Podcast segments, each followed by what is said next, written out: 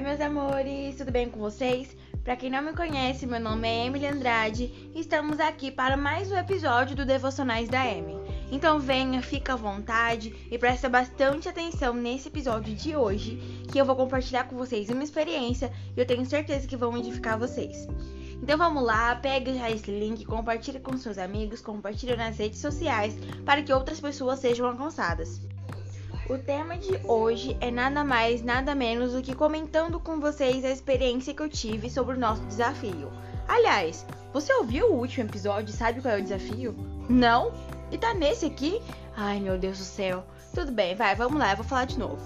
O desafio é o seguinte: a gente tem que usar nossos talentos e habilidades de alguma forma que foi dado por Deus a nós para falarmos de Jesus para as pessoas.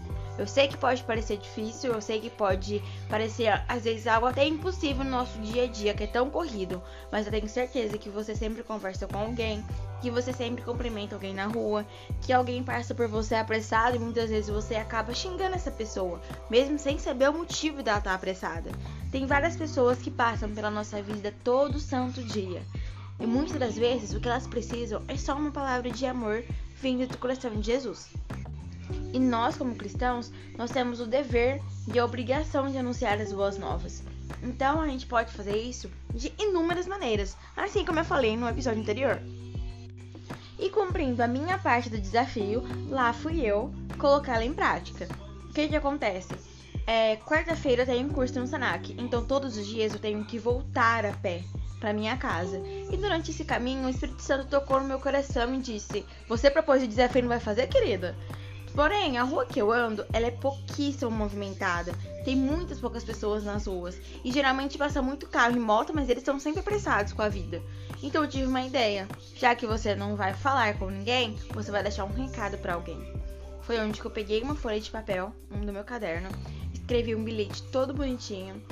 Coloquei lá que, olha, Jesus te ama e ele morreu na cruz por você e por mim para lavar com sangue os nossos pecados.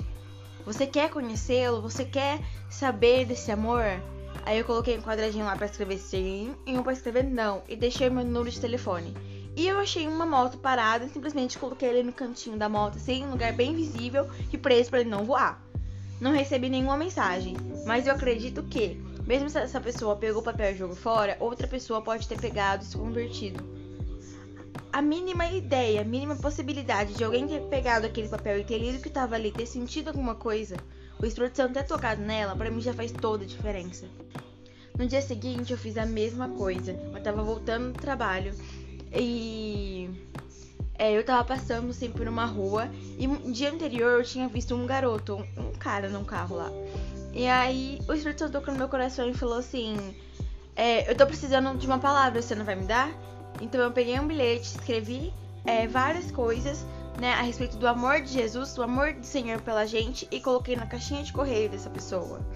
Ou seja, alguém naquela casa vai encontrar, alguém naquela casa vai ler, e a partir daí eu confio que o Espírito Santo haja. Por que, que eu tô propondo isso pra vocês? Por que eu tô contando isso pra vocês?